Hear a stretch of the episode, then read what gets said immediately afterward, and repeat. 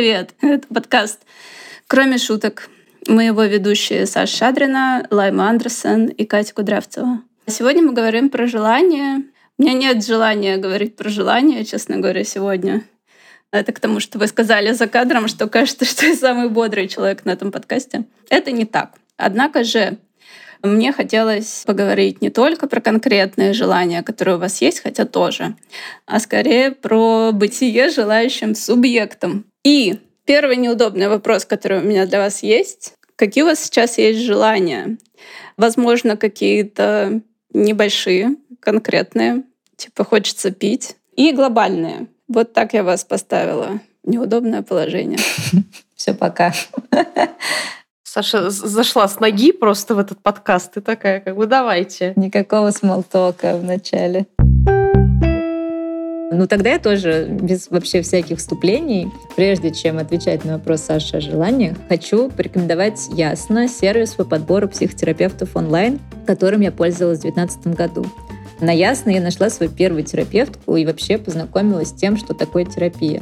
Я выбрала Ясно, потому что мне понравилось, что все онлайн, и то, как вообще сделана платформа, очень удобно и понятно для пользователя. Мне понравилось, что можно выбрать удобное время, и что у всех психологов есть фотографии описания. А сейчас в некоторых профилях появились даже короткие видео приветствия терапевтов. А зарегистрироваться, выбрать терапевтку у меня получилось достаточно быстро. Ну, то есть самое сложное во всем этом было, в принципе, решиться пойти в терапию. А вся техническая сторона вопроса была уже суперудобной и легкой. Заполнил анкету, алгоритм подобрал мне нескольких подходящих терапевтов с учетом запроса. И я несколько дней просто собирала волю в кулак, чтобы нажать на кнопку записи на свою первую в жизни, обращая внимание, это большой шаг, сессию с терапевткой, которая мне понравилась по описанию и по фотографии. И у меня все получилось. В тот раз это вышло скорее такая кризисная терапия, потому что я пришла в плохом состоянии, но спустя три месяца еженедельных встреч с терапевткой все стало налаживаться. Мне повезло с первого раза. Терапевтка была внимательной, этичной, она слушала меня без осуждения, не давала никаких советов и вообще была максимально деликатна. И, в общем, с тех самых пор я фанатка психотерапии и всегда продвигаю ее среди всех своих знакомых. Не могу перестать лезть ко всем с непрошенным советом пойти в терапию. Ну вот и сейчас, как вы видите, тоже лезу. И больше всего в терапии мне нравится, что это протяженные во времени надежные отношения, в которых есть абсолютное принятие тебя как человека со всеми страхами, обидами, злостью, раздражением, грустью, тревогой, скепсисом. В общем, со всеми плохими эмоциями, кавычки показываю, но, что важно, и с радостями, успехами, какими-то личными победами и восторгами тоже. И я убеждена, что психотерапевт — это важный и близкий человек, с которым можно говорить открыто и доверительно обо всем, что кажется важным. И здесь, конечно, кое-что зависит от нас как от клиентов, но многое зависит от терапевта. Ясно внимательно относится к подбору своих терапевтов, в сервис не может попасть специалист без опыта работы или с неубедительным образованием вроде коротких курсов. У каждого потенциального терапевта сервис перед началом сотрудничества проверяют дипломы, стаж работы, рекомендации. А специалисты ясно работают в разных направлениях, и поэтому там собралось уже внушительное терапевтическое сообщество. И клиентам можно попробовать разные направления терапии, прежде чем начинать постоянную терапию с кем-то одним. В статистике нашего подкаста видно, что наши слушательницы и слушатели сейчас находятся в разных странах. И мы видим, что многие из вас, как часть нашей команды, в эмиграции. И мы понимаем, что где бы мы ни находились, хочется иметь доступ к оперативной и доступной во всех смыслах помощи. Ясно, в этом смысле удобный и подходящий сервис. А общаться с выбранным терапевтом через него вы сможете из любого места, ну и почти в любое время. Главное, чтобы стабильно работал интернет. В общем, очень рекомендую сервис Ясно всем, кто находится в поисках своего психотерапевта прямо сейчас. Перейти на сервис можно по ссылке в описании, а по промокоду NoKidding латиницей в одно слово без пробелов при регистрации на первую сессию будет скидка 20%. Я жаловалась Кате, что маленькое желание, я хочу спать. И неважно, что прошло уже 4 часа с моментом его пробуждения. Видимо, сегодня такой день. Э, может быть такой месяц, может быть такой сезон, может быть такой год. Я пока не поняла. Но из глобальных желаний, конечно, есть одно, видимо, общее для нас всех, которое занимает мои мысли с прошлого года, с февраля, чтобы все как-то наладилось, как это все будет непонятно. Непонятно, что будет дальше после того, как все закончится, но желание, конечно, главное, наверное, чтобы как-то история, в общем, начала развиваться в более мирном русле, и чтобы можно было со своей жизнью что-то делать в мирное время, а не вот в такое, когда непонятно, где жить, непонятно, куда возвращаться, когда возвращаться, возвращаться ли вообще. Вот. Я думаю, что из-за того, что есть это желание, все остальные, ну, они какие-то бессмысленные. И на самом деле, как я писала в нашем чате, э, ловлюсь я на мысли, что уже там последние несколько лет желания у меня нет. Ну, то есть есть желание, чтобы от меня все отстали, хотя ко мне никто не пристает. Ну, то есть какого-то спокойствия, комфорта, чтобы не надо было постоянно думать про какие-то очень сложные, очень тревожные темы. Никаких амбициозных желаний, к сожалению, у меня нет. Катя, как у тебя, расскажи. Сложная тема. Вот, я потому что тоже Лайме сказала, что я, в общем, тоже была бы не прочь еще поспать. Кажется, еще я заболеваю, и когда я заболеваю, все мои желания превращаются в какие-то в какой-то набор очень простых действий, типа полежать на диване или съесть что-нибудь вкусное. Все остальное у меня как-то отваливается, как когда вот в детстве, э, когда ты заболевала, можно было не ходить в школу и вообще ничего не хотеть. Очень хорошее состояние, на самом деле. А сейчас нельзя в школу не ходить тебе? Да нет, можно, просто, ну, ну это какое-то другое состояние, не знаю. Когда ты болеешь, можно ничего не делать. Все остальное время тоже можно, но напряженненько немножко так. Ты все время лежишь и думаешь, что ты мог бы что-нибудь хотеть и что-нибудь сделать из того, что ты хочешь. Про какой-то глобальный контекст, наверное, мне сложно, потому что у меня вообще с хотением как бы такая неопределенная ситуация. Вот. Мне все время кажется, что есть много вещей, которые я хочу, но когда я сталкиваюсь с возможностью что-нибудь сделать, я такая, да, может, ты не очень ты хотела на самом деле. И это была как раз одна из тем, которую я когда-то давно заходила в терапию. Ну, там еще было типа выгорание и в целом не очень хорошее общее состояние. И я как раз ходила с запросом, что как вообще научиться хотеть чего-нибудь и потом еще это делать.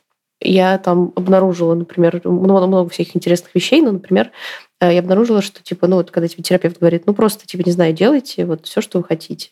И у меня есть в этом месте переживание, что если я буду делать то, что я хочу, я буду просто в основном лежать на диване, пить пиво, играть в видеоигры. И как бы на этом все закончится. Вот. И тебе, ну, как бы терапевт тебе разумную вещь говорит, ну, как бы попробуйте, посмотрите, правда так будет или нет. Вот. И я такая, ну, как бы, ну, нет, ну, что началось сразу? Пробовать что-то. Ну, короче, оказалось, что это на самом деле действительно не так, хотя эта ментальная конструкция очень сильна. Поэтому, если переблизиться к каким-то более приземленным вещам, то ровно перед этим подкастом я собрала маленькую гидропоническую фермочку, в которой я зимой буду выращивать Э, что-то, не знаю пока еще что. Вот. Сейчас я еду на волне как бы одной молекулы серотонина, которую я получила из этого действия, вот, и э, хочу пойти в магазин Озон выбирать семена, которые подходят для такого способа выращивания. Наверное, на этом пока все. Достаточно амбициозно, могу сказать. Да, да, да. У Кати всегда какие-то самые такие клевые занятия, связанные еще с природой, там, какими-то такими вещами. Сразу хочется сказать ряд вещей, что на днях, мне кажется, все мои занятия французским с моей преподавательницей уже много лет заключаются в чтении текстов про капитализм и перепотребление. И последнее, что я читала какую-то статью на французском или слушала передачу, где в итоге спикер говорил о том, что да, мы можем что-то купить, и в частности приятно покупать вещи для каких-то своих хобби, каких-то занятий, но именно практика этих занятий в долгосрочной перспективе принесет удовольствие долгоиграющее, в отличие от самой покупки штучек. Хотя штучки я обожаю покупать, поэтому когда у меня разные есть хобби, сразу появляется много хороших штучек, типа японского секатора или там хорошего пера для каллиграфии или миленькой коробочки для перьев — Все это нравится, конечно. Хотела сказать я про несколько аспектов или уровней понимания желания, вот, например, нейробиологический. Я вчера даже переслушала подкаст э, известного YouTube-деятеля Эндрю Хюбермана, Хубермана, профессора нейробиологии в Стэнфорде, который на YouTube делает много всяких длинных, исчерпывающих передач. Какое слово достала я? А, подкастов о, в общем, разных сторонах нашего мозга, влияния на него и так далее. Вот. И в частности, несколько эпизодов было посвящено дофамину. И дофамин у нас э, ассоциируется с удовольствием, да, с вот выбросами дофамина на что-то. Однако дофамин отвечает не только за удовольствие, но и за мотивацию, драйв, желание, вдохновение, что, конечно, все связано с удовольствием в итоге. Вот что мне показалось интересным, что у всех э, в организме разный бейзлайн дофамина, и поэтому люди некоторые более такие энергичные, активные, амбициозные. Это не я. И а некоторые такие более пригашенные. Это я. И, возможно, сегодня это вы э, по жизни. Я не знаю, как это. И еще в выпуске про скорбь э, мне показалось э, интересным, что скорбь — это в первую очередь не депрессия, а это желание. Это желание, которое не может реализоваться, воссоединение с чем-то. И за этим следует, возможно, депрессия. И Соответственно, как с дофамином работает это? Что есть, значит, какой-то бейзлайн дофамина. Потом нам чего-то захотелось, мы начинаем преследовать какую-то цель, и даже уже вот это вот преследование вырабатывает дофамин новый. Извините, я рассказываю это на своем уровне, но концептуально плюс-минус это так. Вот. И мы, значит, э, получаем удовольствие просто от охоты, и мы получаем удовольствие при достижении. Но потом, как устроен наш организм хитро, насколько мы приподнялись, настолько же мы и упадем ниже нашего стандарта. Из-за реализации следует ровно такая же депрессия. Поэтому если у вас невероятный хай, то будет невероятный low. Поэтому это, кстати, в жизни мне было знакомо. Конец 2017 по-моему, года я заканчивала на каком-то супер подъеме в личной, в профессиональной жизни. Я сидела и просто не верила, что я нахожусь в этом раю. Это был какой-то триумф. Вы знаете, вот ощущение праздника, еще вот приближающиеся новогодние праздники, снег блестит, и вот это вот настроение. И как было больно оттуда упасть, вы не представляете на год целый низкого дофамина. Что интересно? Что интересно, что вот этот вот э, нейробиологический феномен pleasure-pain balance, да, он э, соотносится во многом с психоанализом, да, с идеей о, то, что, о том, что мы преследуем некоторые желания, но реализовавшись, оно приносит нам разочарование. И мы хотим или находимся во фрустрации, что это, в общем-то, как-то нас порадовало, но недолго, либо мы начинаем преследовать в надежде удовлетворить вот это внутреннее чувство депривации, что-то новое. И многие скажут, конечно, и про дофамин, и про психоаналитическую теорию, что нет, для меня это не так. Но, как бы Эндрю Хуберман говорит, не выпендривайтесь. Если Фрейда и Лакана еще можно как-то под коврик замести, то как бы наука — это наука. Вот. И я недавно себя нашла в ситуации отсутствия желаний, как но это было, это не было из точки депрессии, знаете, это было просто ну, как-то вот, э, как-то вот так. И меня одна э, персона, такая очень боссин в хорошем смысле, такая очень challenging персона, старше меня, она как бы меня конфронтировала в разговоре еще с другим человеком, который он тоже конфронтировал. И такая, ну чего ты хочешь? И я такая, о, потому что вроде как не иметь желаний, это в нашем мире признак, с одной стороны, депрессии, с другой стороны, неамбициозности. Хотя это было все в дзен-буддийском сообществе, что довольно странно, да, знаю отношение буддизма с желанием. И я такая, о, я вот хочу получить ординацию, да, тоже, буддийскую ординацию. Она такая, ну это ладно, это как бы херня, чего ты хочешь? Я подумала, блин, ну я хотела в 2021 году очень ребенка. И, и у меня прямо было как бы какое-то вот очень острое желание, которое не проходило. Я так хотела, я так хотела, но потом, в общем, обстоятельства, в которых это было реализуемо, рассыпались, и, и желание было отложено на дальнюю полку. Такие у меня были желания. А теперь, после того, как я поняла, что я что-то перестала быть желающим субъектом, я подумала, что в желании это, в принципе, есть э, достаточно много положительного. Да? Не все желание вредит нам. И дальше я закончу скоро свою лекцию и буду цитировать Мари Рути, с другой стороны, продолжу свою лекцию, с того, как с того, как я дам вам высказаться. И я подумала, что нужно, может быть, культивировать желание вот хотя бы на повседневном уровне, чтобы вообще не забывать, э, что это такое. И, например, если какая-то вещь отзывается, да, вот в магазине, и она, с одной стороны, мне может быть нужна, вот стакан мне может быть нужен, а с другой стороны, она еще недорогая, и это никому не вредит, ни мне, ни другому, то нужно ее купить.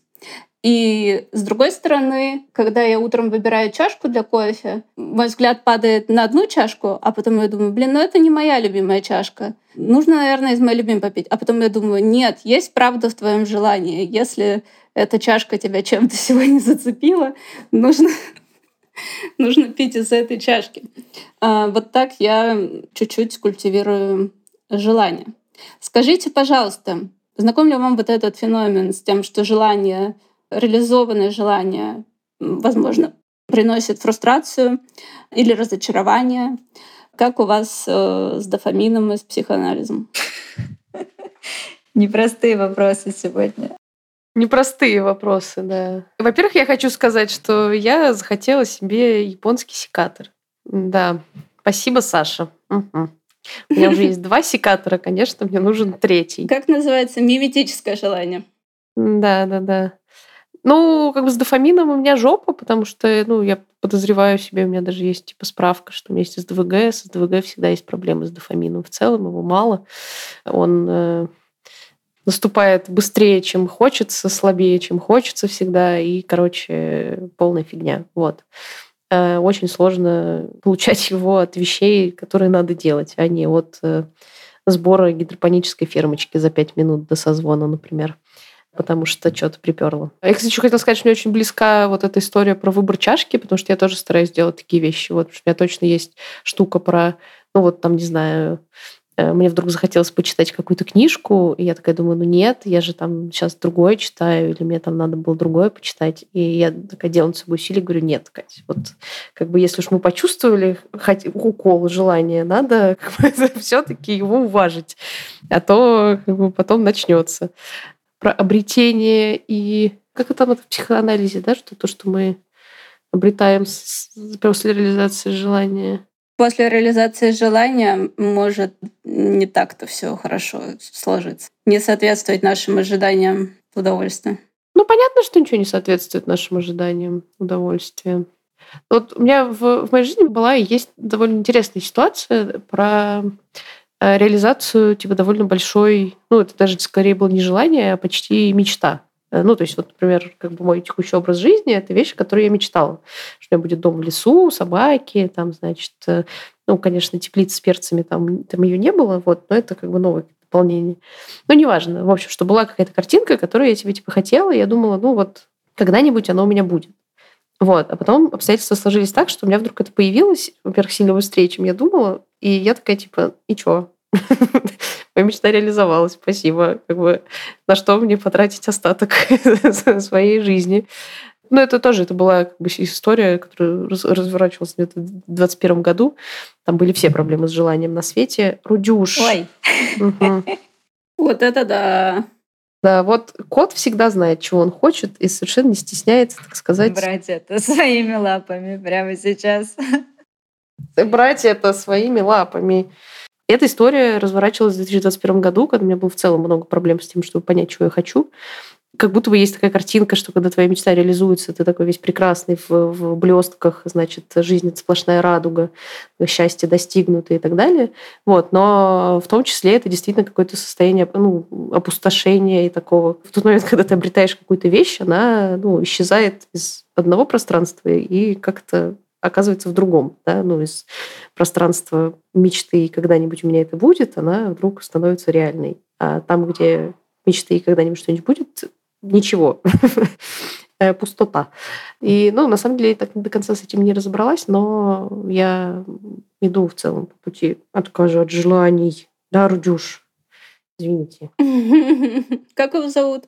Его зовут Рудик или Рудиментарий, когда он плохо себя ведет. Wow. Катя, э, до того, как я отвлеклась на кота, э, ты, по-моему, закончила тем, что ты идешь по пути отказа от желаний. Я не знаю, сколько это можно назвать путем отказа от желаний. Я иду пути как бы отказа вот от этого своего более раннего квеста, что мне нужно срочно очень чего-то сильно захотеть и подчинить этому всю свою жизнь. Потому что у меня была такая идея раньше. А сейчас ее нет. И ну, я как бы я долго искала что-нибудь, чего я захочу настолько сильно, и не нашла вместо того, чтобы расстраиваться по этому поводу и пытаться продолжать поиски, накапливать фрустрацию, а, я решила просто принять, что в данный момент ситуация такова, что ну, в ней нет каких-то сильных глобальных желаний, и, может быть, их никогда не появится, и окей.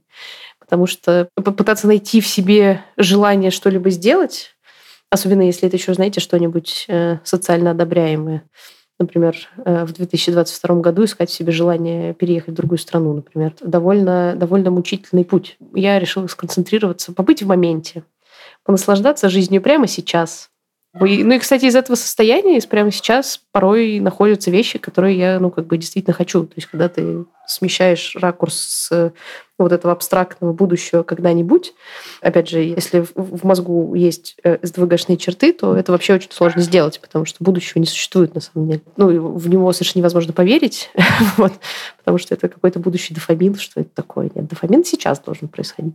Поэтому, если, если вот эту вот оптику немножко сместить, оказывается, что ну, там, может быть, желание появится. Ну, вот книжку почитать или из чашки попить из конкретной. Вот, и это, на самом деле, уже неплохо. Много я сделала заметок. Лайма, что-то хочешь сказать про желание и следующее за этим разочарование. Ну, я хочу сказать еще, что, видимо, это особенность нашего, не знаю, общества, в котором мы живем, современного мира, Инстаграма, что мы действительно желание оцениваем как какая-то цель, то есть мы не хотим чего-то просто потому, что захотелось. А мы такие, так, у меня есть вот это желание, сейчас я его реализую, и потом я не буду да, тратить время на радость или разочарование, а я сразу начну думать следующее желание. То есть, типа, как будто все становится именно целью. И если у тебя этой цели нет, значит, с тобой что-то не так, да. Ты не можешь ничего не желать, потому что все вокруг желают. типа мы живем, тем более в капитализме. Ты можешь желать, ну, хотя бы новый iPhone, ну, что-нибудь такое. Вот, поэтому вот это интересно. А по поводу разочарования я выписала из памяти девушки цитату, но это цитата не Эрно, это цитата Андрея Жида. Каждое мое желание обогащало меня больше, чем всегда обманчивое обладание предметом моего желания. И мне кажется, это да, то, что случается со всеми. Теперь мы знаем почему. Потому что есть объяснение дофаминовое. Но я думаю, что в моем случае, да, это примерно так и выглядит, что если мне что-то хочется, я, правда, не могу теперь вспомнить, когда это был последний раз, что вот это предчувствие того, что, не знаю, это желание сбудется, или что вот если мне хочется чем-то обладать, я вот-вот начну этим обладать, это желание, оно ну и состояние, оно приятнее, чем когда в итоге я дохожу до вот этого, не знаю, обладания. И такая, окей, а что дальше? То есть само предчувствие лучше, чем реализация в итоге. Как пела группа Макулатура. Delta 5. Anticipation is so much better. Слушайте эту песню в нашем бусте. Макулатура говорила, предчувствие жизни лучше, чем сама жизнь. Эту песню тоже слушайте в нашем бусте, возможно, но это не точно. Чего я хочу сказать по этому поводу? А, вот Катя сказала про уважить свое желание, что если уж захотелось другую книгу почитать, то надо уважить свое желание. И вот Лакан, якобы в рассказе Мэри Рути, Мэри Рути говорил, э, что есть правда в твоем желании. И она, развивая эту тему, э, говорила, писала о том, что есть некоторая специфичность желания, да, что для нас, для каждой из нас объект желания будет разный. И хочу несколько цитат прочитать. От специфичность желания связано с тем, что мы входим в этот мир с чувством депривации и утраты, хотя ничего не утрачено на самом деле, но чувство очень реально. То самые вещи с большой буквы маленького объекта А — это с маленькой буквы. И, и в некоторых вещах или людях, или действиях как будто эхо отзывается этого утраченного объекта. И для нас, для каждой это, это разное эхо. И Мари Рути пишет э, про специфичность желания и про желание в целом вот так. Я также верю, что существует сильная связь между нашим чувством нехватки, пустоты или внутренней неудовлетворенности и творчеством. Это потому, что недостаток порождает желание. Это заставляет нас хотеть чего-то, и иногда лучший способ получить это — изобрести это. Мы можем рыскать по миру в поисках уже существующих вещей, которые могли бы нас удовлетворить. В любом случае нами движет желание заполнить недостаток внутри нашего существа. Точно так же, как пустая комната приглашает нас обставить ее, наше внутреннее небытие приглашает нас заполнить ее вещами, которые что-то для нас значат. Для нее, по крайней мере, и дальше она говорит об этом как э, о компенсаторном механизме, творчество в широком смысле, да, некоторая креативность — это попытка справиться с э, вот этой недостаточностью. И поэтому я написала 20 книг, наверное, и не могла остановиться. Дальше пишет она вот так об этом. Наша нехватка порождает импульс изобретать или открывать сущности, которые способны предоставить нам компенсационное или компенсаторное удовлетворение. Проще говоря, наше ощущение того, что в нашей жизни чего-то не хватает, подстегивает нас к творческой деятельности, побуждая нас как бы играть с небытием. И дальше еще одна цитата. Это специфичное желание является одной из основных причин наших страданий, поскольку чаще всего мы не можем получить то, чего хотим. Нам может быть сложно найти подходящие объекты. Мы можем долгое время обходиться без романтических отношений, потому что не встречаем никого, кто соответствовал бы частоте нашего желания. Даже когда мы взаимодействуем с бесчисленным количеством людей, которые, в принципе, отвечают всем необходимым критериям, мы не можем заставить себя желать их, если они не излучают достаточно сильное эхо вещи с большой буквы, утраченной.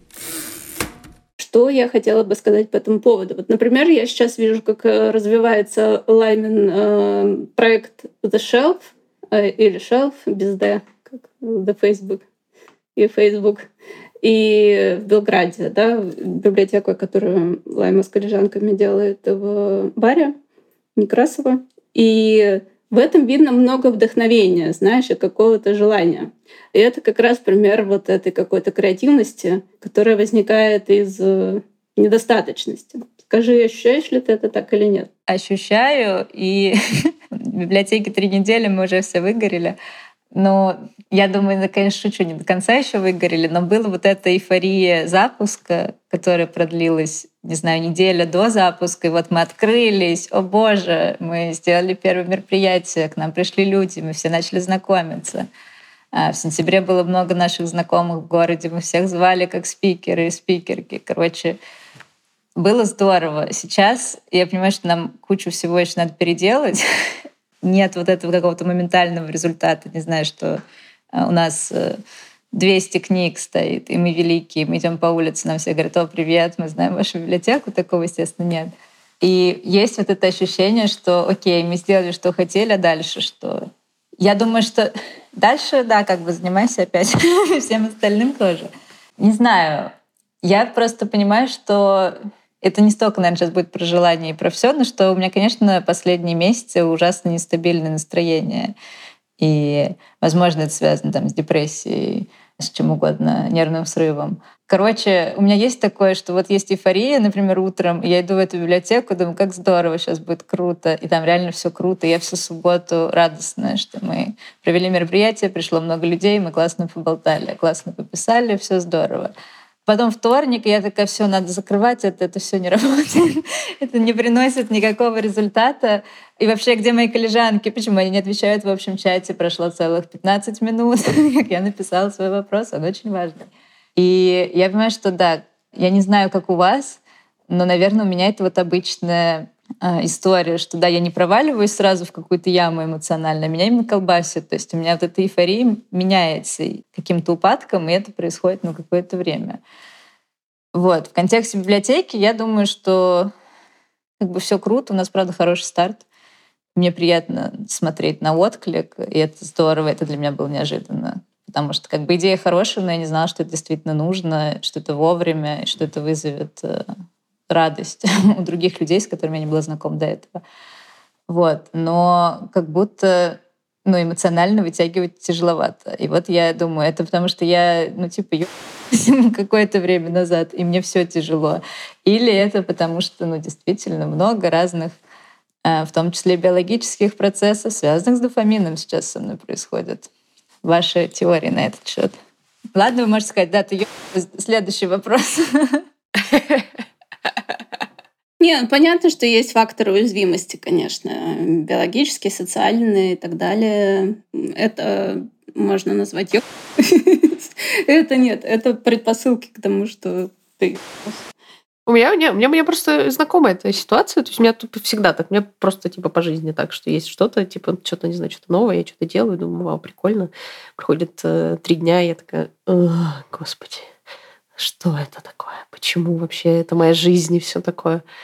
Э, ну, может быть, это действительно какой-то винтик в голове просто так устроен. Но одна из вещей, которые я там, например, про себя поняла, ну, в контексте работы, например, ну, в таком работы в широком смысле, что мне, и я подозреваю, что многим другим людям, на самом деле сложно, типа, всегда продолжительно, постоянно, стабильно на одном уровне, ну, вот как бы хотеть, желать, делать э, или даже получать результаты, ну, от одного и того же долга.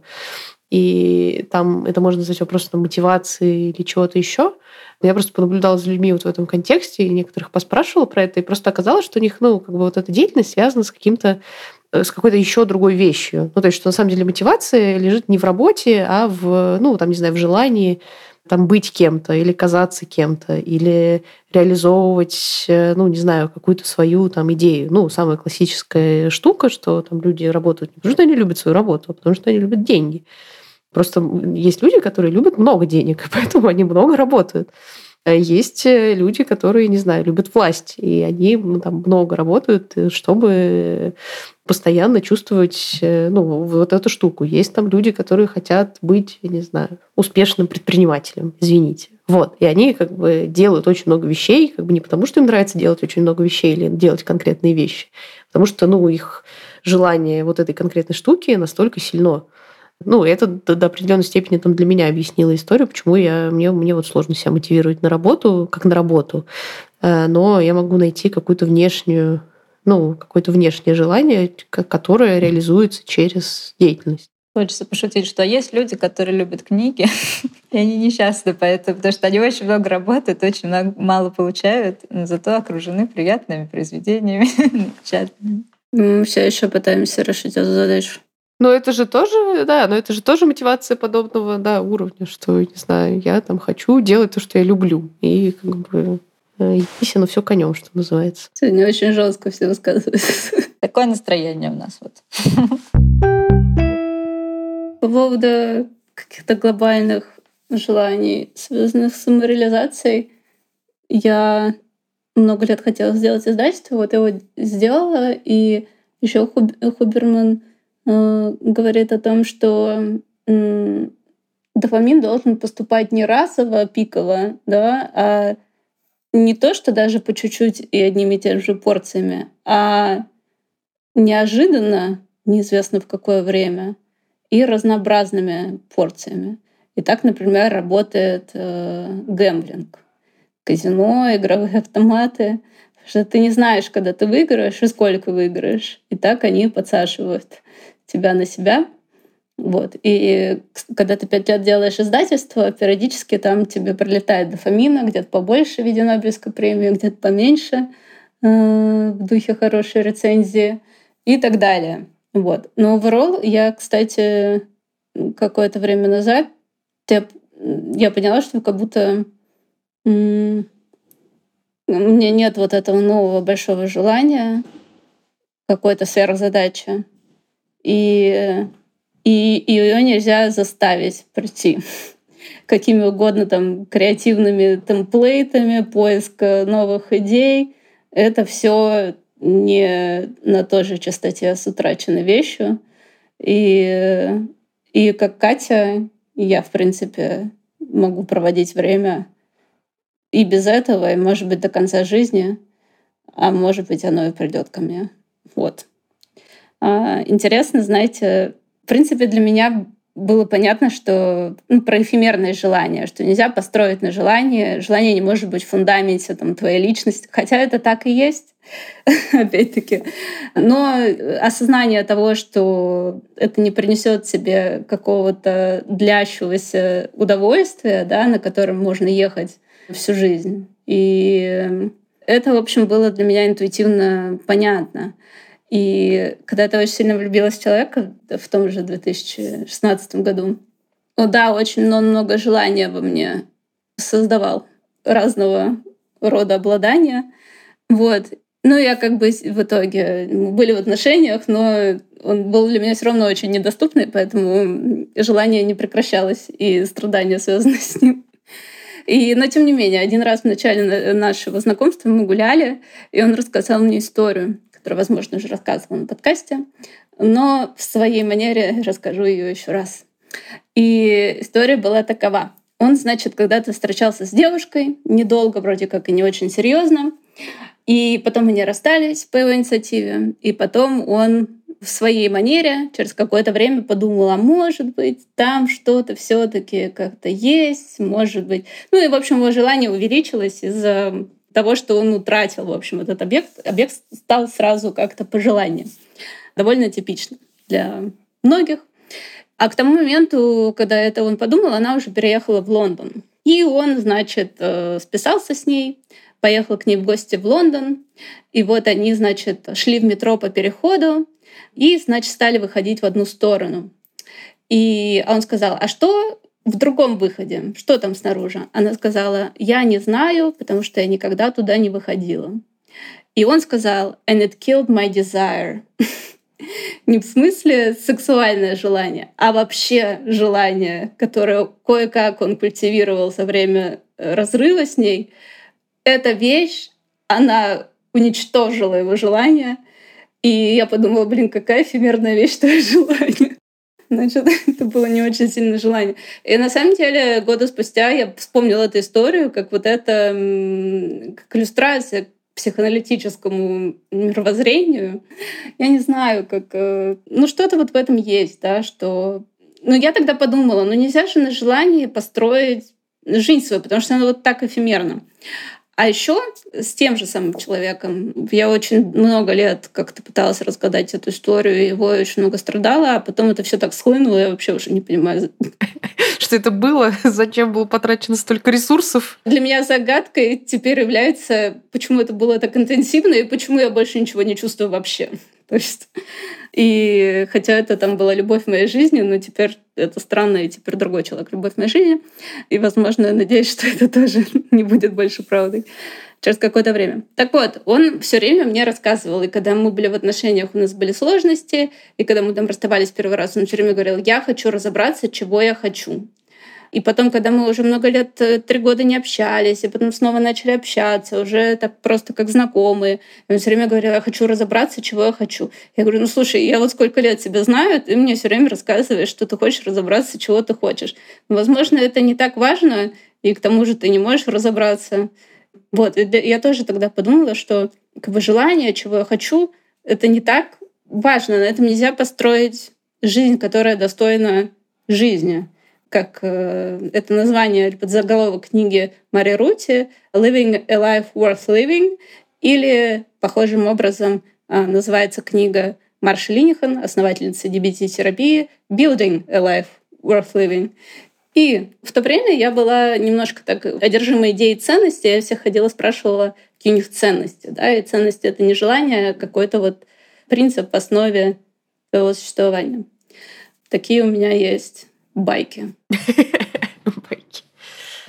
Вот мне, кстати, очень нравится идея про то, что на желаниях нельзя построить ничего устойчивого, да. Ну, это, собственно говоря, основная и буддийская идея, что, в общем-то, желание э, херня на палке.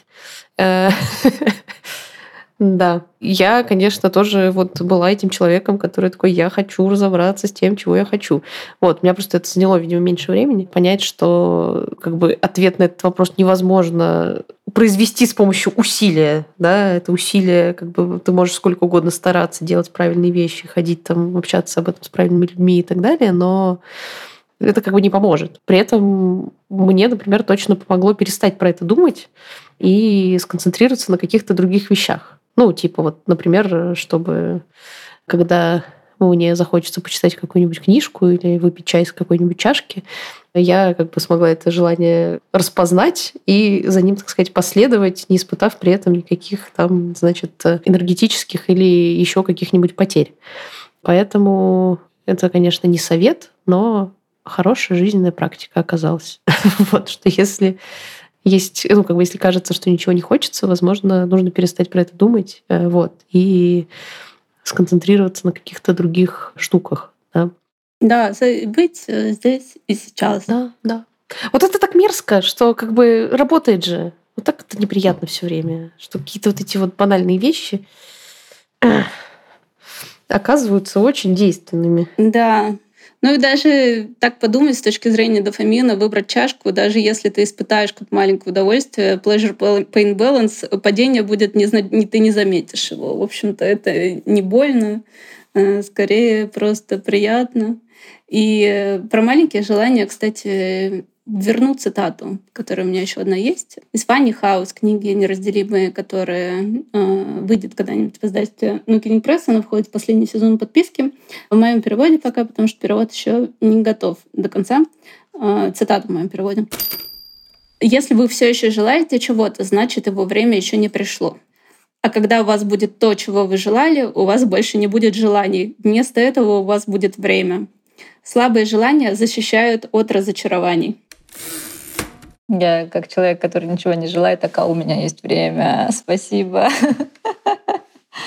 Почувствовала какое-то просветление. Ну, это вот очень похоже на мою историю про дом, что как бы вместо желания теперь время, которое это такое, как бы, окей.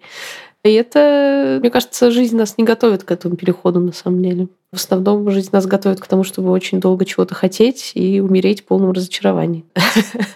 Я хотела сказать, что у нас как раз образовалась вот эта вот какая-то позитивная нота, да, про то, что есть время. И тут Катя... Катя ее рассказала просто. И я такая, ну да, теперь время подумать о смерти, наконец-таки. Ну, здравствуйте. Ну что ж, этот подкаст ничем не исправить, поэтому я имею в виду глобально не этот выпуск, так что в конце была смерть, как всегда. Впрочем, ничего нового. Закончим, пока не наговорили еще больше, да, неприятно. Да.